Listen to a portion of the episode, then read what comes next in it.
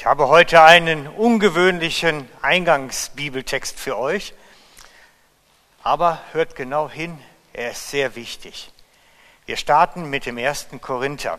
Paulus schreibt an die Korinther und er erzählt in dem Text davon, dass er den Wunsch hat, den Menschen das Evangelium zu bringen. Er möchte ihnen davon erzählen, was Gott für sie getan hat durch Jesus Christus. Und er beschreibt dann seine Bemühungen. Schaut mal genau hin. Er sagt nämlich, die Juden wollen Wunder sehen. Das heißt, Juden, das wissen wir aus dem Evangelium, wollten durch Wunder überzeugt werden, dass Jesus der Messias ist. Sie wollten Wunder sehen, um glauben zu können. Das gibt es bei uns. Wir könnten das gebrauchen öfter mal. Ein kleines Wunder hier und da, um glauben zu können, tut immer gut. Aber es wäre auch cool für unsere Bemühungen, den Menschen von Jesus zu erzählen, wenn es hier und da ein Wunder gäbe. Wäre doch prima. Aber er sagt, die Juden wollen Wunder sehen. Die Griechen fordern kluge Argumente.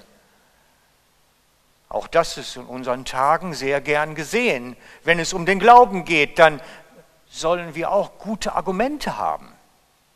Und das wäre das beste Portfolio so für einen Pastor. Er kann Wunder tun und hat kluge Argumente. Dann hätte er die ganze Stadt zu Füßen liegen wahrscheinlich. Leider gelingt es uns nicht immer ganz so gut. Und manchmal auch mit dem gleichen Argument, was Paulus sagt. Er sagt nämlich, ich mache da nicht mit. Ich mache das nicht mit, das Spiel. Ich gehe auf eure Forderungen und Wünsche nicht ein, sagt er. Ich spiele da nicht mit. Ich möchte nicht, dass du glaubst wegen der Wunder und ich möchte nicht, dass du glaubst wegen meiner Argumente.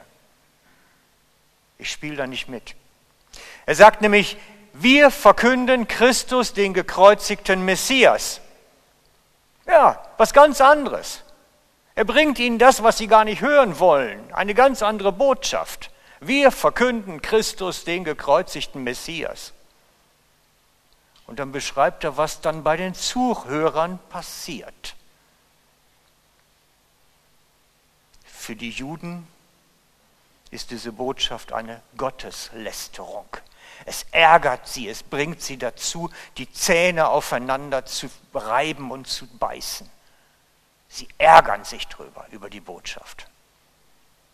Und für die Griechen oder für die Völker ist die Botschaft vom Kreuz ein Unsinn, ein völliger Unsinn.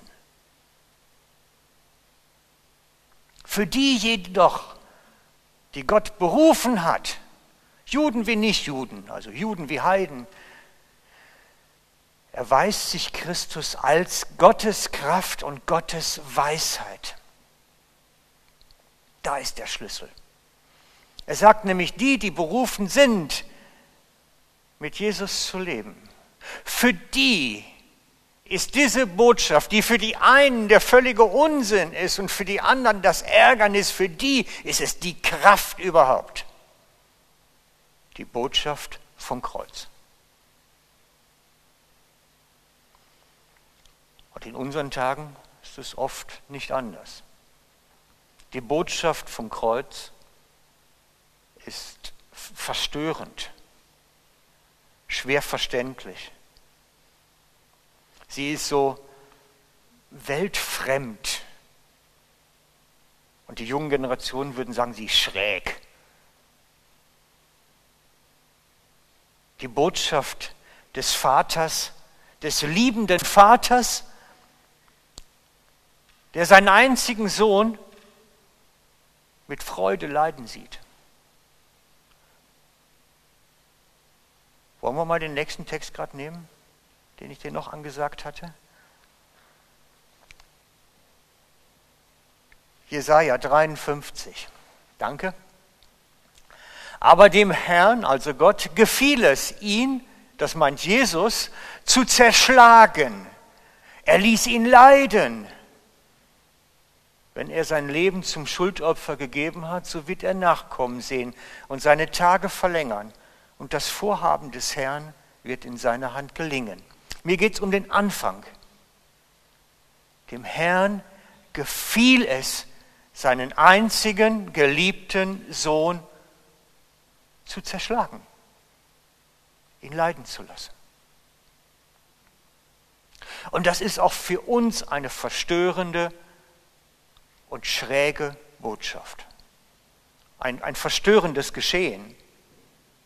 Den liebenden Gott, der dich und mich so sehr liebt und seinen eigenen Sohn dazu, erst recht, lässt ihn leiden.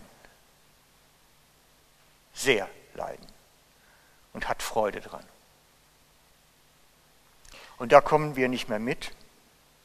Und bei der Botschaft werden ganz sicher die Heiden gesagt haben und die Griechen, ihr seid übergeschnappt. Und da werden die Juden gesagt haben, das ist Gottes Lästerung. Das ist nicht unser Gott. Die Reaktion ist normal. Die Reaktion ist auch bei uns normal und in unseren Tagen nachvollziehbar, wenn wir von dem Gott berichten. Wenn wir dann aber etwas tiefer einsteigen, wird es uns schon verständlich, was wirklich passiert ist und wirklich gemeint ist. Und das möchte ich mit euch heute zusammen einmal kurz anschauen, weil ich glaube, dass wir sonst in unserem Herzen auch irgendwann den Knoten haben, der uns zumacht, weil wir es nicht verstehen können und nicht nachvollziehen können. Und darum ist es mir so wichtig, das nochmal mit euch zusammen heute an Ostern, wo Christus auferstanden ist, anzuschauen, weil es gibt keinen besseren Tag dafür. Es gibt keinen besseren Tag dafür.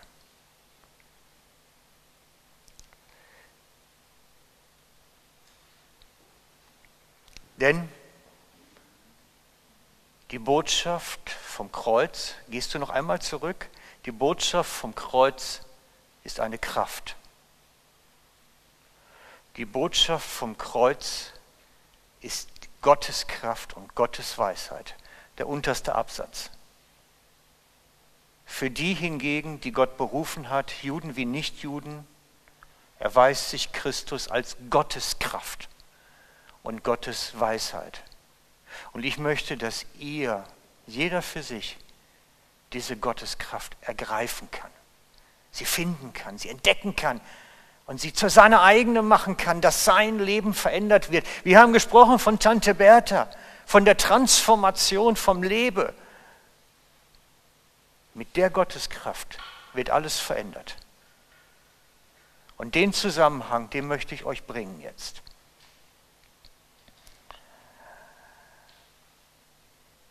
Und ich möchte die Botschaft von der Tante Bertha-Geschichte heute von vorne erzählen. Von ganz am Anfang. Ich möchte nämlich am Anfang der Bibel eigentlich beginnen. Keine Angst, ich lese sie nicht ganz durch, dann werden wir heute nicht mehr fertig. Aber wir lesen in der Schrift, dass Gott den Menschen zu seinem Ebenbild gemacht hat. Grundsätzlich, als Wesen ein ebenbildliches Wesen zu Gott. Und wir wissen gleichzeitig, Gott ist Geist. Gott ist nämlich zeitlos, er altert nicht, er ist nicht veränderbar. Und ebenso war auch der erste Mensch ohne Zeit, ohne Alterung, ohne Veränderung ohne Schmerzen, ohne Leid. Der innere Mensch, der später einmal zurückgeht zum Herrn, ist Gottes ebenbildlich. Er ist geistlich. Er altert nicht. Mein innerer Mensch, mein innerer Frank altert nicht. Der äußere verfällt. Haben wir gelesen im Korintherbrief. Der äußere Mensch verfällt und der innere wird täglich erneuert. Amen. Ich hoffe, ihr macht da mit, dass das nicht an euch vorbeigeht, die Erneuerung. Und dieser geistliche Mensch geht zu Gott zurück. Er ist wieder ohne Fleisch, er ist wieder ohne Zeit, er ist wieder ohne Leid, ohne Beschwerden, ohne alles das, was das Leben einem antut. Er geht zu Gott zurück als Gottes Ebenbildlichkeit. Und wir haben gehört bei der ganzen Serie, die ich jetzt schon seit einiger Zeit mache, die ganze Sünde, das ganze Schlechte des Menschen ist gekommen, als der Sündenfall entstand. Da fiel der Mensch. Und da kam alles das hinzu, was das Äußere ausmacht. Der Leid, der Schmerz, alle Sehnsüchte, Leidenschaften, alles, was dazu kommt, ist das Äußere. Das kam dazu. Und der Mensch und die Menschheit fiel, alle, bis heute. Darum sagt die Schrift, dass die ganze Welt in der Hand des Bösen ist. Alles, was sichtbar ist, alles, was der Alterung unterliegt, ist in der Hand des Bösen. Und es erklärt uns plötzlich, warum unsere Welt eigentlich so fürchterlich ist und so grusig zum Teil. Dass die Menschen sich den Schädel einschlagen, einen Krieg gegen den nächsten ausüben, die Ehen kaputt gehen und, und, und. Warum ist die Welt so bös? Ja, weil sie gefallen ist am Anfang und weil sie in der Hand des Bösen dadurch ist. Darum, darum leben wir in diesem Chaos zum Teil. Darum rennen wir mit einem Mundschutz rum, dürfen nicht singen und was alles dazu kommt, weil die Welt gefallen ist und weil sie in der Hand des Bösen ist. Die Schrift ist ganz einfach an der Stelle.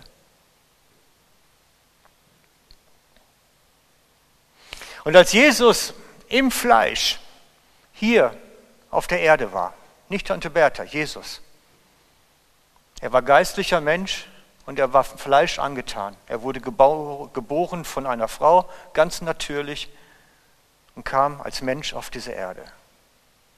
Und er hatte, obwohl sein Fleisch ihn wahrscheinlich schon getriezt hat, keine Sünde begangen. Er hat niemals gefehlt. Kein Gedanke falsch gewesen, kein Gefühl falsch gewesen. Er hat nichts falsch gemacht und hat den Weg, den Gott ihm angesagt hat, bis zum bitteren Ende gegangen. Er war in allem Gehorsam, was wir nicht hinkriegen, keiner von uns. Und dann kam er, gestorben als Sündloser, in das Totenreich. Und das Totenreich konnte mit dem nichts anfangen. Die wussten nicht, was sie mit ihm machen sollten, erstmal im ersten Moment, weil er hatte keine Sünde an sich. Er hatte nichts begangen. Und dadurch ist die Macht des Bösen gebrochen. Dadurch hat der Tod kein Anrecht mehr. Denn alle, die auf ihn vertrauen, auf sein Werk am Kreuz, denen hängt dieser Sündenballast nicht mehr an. Sie sind nicht mehr verworfen. Das ist die Botschaft des Kreuzes. Christus hat diesen ganzen Sündenballast, den wir über unser Leben anhäufen und schon von vornherein mitkriegen sogar, auf sich genommen. Und jeder, der darauf vertraut, wird am Ende seiner Tage bei Gott wieder ankommen. Als geistlicher Mensch vor Gott sein, in ewigen Örtern, am großen Abendmahlstisch des Herrn. Das ist das große Werk des Christus. Das ist passiert im Totenreich und danach. Darum konnte das Totenreich ihn nicht festhalten und musste ihn wieder freigeben. Darum konnte der Heilige Geist im Leichnam den Leichnam wieder zum Leben erwecken. Darum war das überhaupt möglich. Was keiner von uns hinkriegt, kriegen kann, war ihm möglich gewesen. Mit viel Leid, mit viel Schmerz. Denn er hat gelitten wie wir, Hebräerbrief, er hat gelitten wie wir. Und er steht geschrieben im Hebräerbrief als Zeugnis von Golgatha. Dort steht etwas über Golgatha im Hebräerbrief. Wer das nachlesen will, es lohnt sich. dass er mit lautem Geschrei und vielen Tränen gebetet hat. Der hat gerungen bis zum Blutstropfen Schwitze.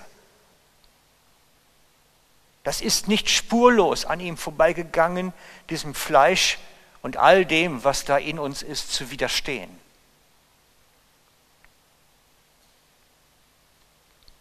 Und er hat all unser Versagen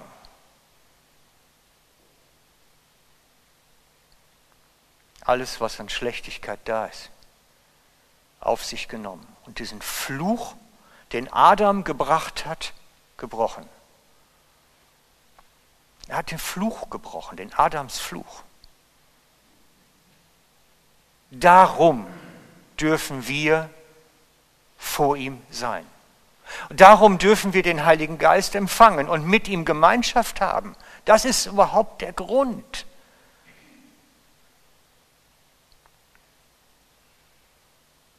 Denen, die kluge Argumente fordern, ist das ein Unsinn.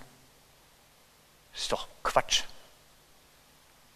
Denen, die Zeichen fordern, sagen, ja, was soll ich damit denn anfangen? Aber wir, die wir Christus vertrauen, ist das die Kraft der Veränderung. Denn dadurch kann der Heilige Geist in uns alles bewirken. Darum können wir für die Kranken beten, darum können wir übereinander, füreinander da sein, einander dienen im Geist und, und, und. Dadurch ist all das möglich.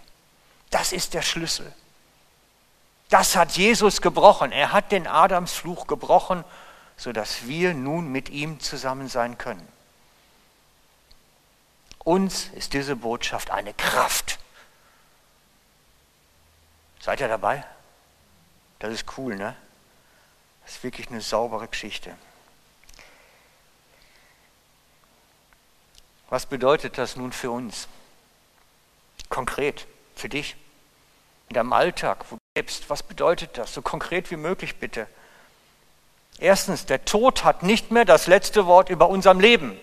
Es braucht keiner von uns Todesängste haben, weil der Tod nur der Neuanfang von dem Kommenden ist. Es ist die nächste Entwicklungsstufe unseres Lebens. Es ist die bessere Stufe dessen, was noch kommt. Sterben ist für uns Gewinn, sagt Paulus. Er sagt es für sich, aber ich hoffe, wir können es für uns auch sagen. Denn der Tod hat verloren. Er kann uns auch nicht mehr festhalten, weil wir auf Christus vertrauen. Das erstmal ist ganz wichtig. Wir brauchen keine Angst vor dem Sterben und dem Tod haben. Zweitens, unser äußerer Mensch wird verfallen. Wir leiden darunter, weil wir im Fleisch sind, dass wir altern, er wird verfallen. Aber unser Innerer wird täglich erneuert und ich glaube sogar immer noch ein bisschen besser. Da kommt so diese, ach, diese Alterung des Weines so ein bisschen da rein. Ne? Ich habe manchmal das Gefühl, manche Christen, je älter sie werden, die werden wie Wein. Wenn man da ein bisschen von kostet, dieses wird immer ein bisschen leckerer und besserer. Der Innere wird täglich erneuert. Und das hat zum Teil Auswirkungen auf das Fleisch. Nicht immer, aber ab und zu, dass wir spüren können. Drittens, drittens, wir unterstehen nicht mehr dem Machtbereich des Bösen. Diese Welt ist zwar im Bösen, der Böse hat die Kontrolle darüber, der hat die Regierung zum Teil in seiner Hand und macht und tut und führt Kriege, aber wir sind nicht mehr unter seinem Herrschaftsbereich.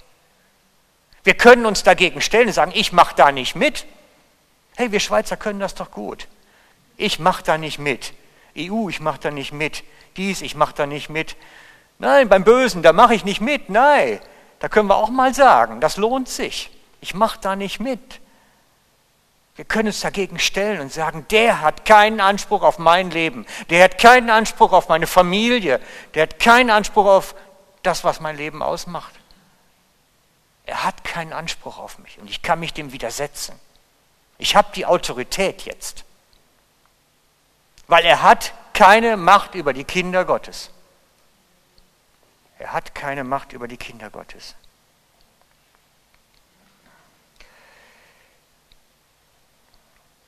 Viertens, es gibt wahrscheinlich noch viel mehr Gründe, aber so das Wichtigste, was mir einfiel. Viertens, wir sind eine Familie. Durch sein Blut am Kreuz sind wir Blutsgeschwister geworden. Dort hat er uns zu einem neuen Bund zusammengefügt. So ähnlich wie eine Frau und ein Mann, die heiraten, in einen Bund eintreten, sind wir an dem Bund miteinander, ja nicht gerade ein Ehepaar geworden, aber zumindest Familie. Auf der gleichen Dimension, auf der gleichen Ebene. Wir sind eine Family. Und Jesus möchte, dass wir das leben miteinander dass wir das praktizieren, dass wir das zu unserem Alltag werden lassen. Und ich weiß, dass so manch einer, den ich kenne, schwierige Familienverhältnisse hat.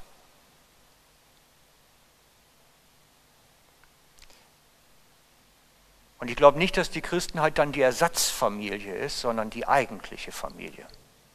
Wir sind nicht ein besserer Ersatz dann für die natürliche Familie, sondern ich glaube, weil wir hier durch Christus zur Familie gemacht wurden und im Heiligen Geist zu einem Herzen zusammengebunden sind, haben wir zum Teil einen höheren Stellenwert als die fleischliche Familie.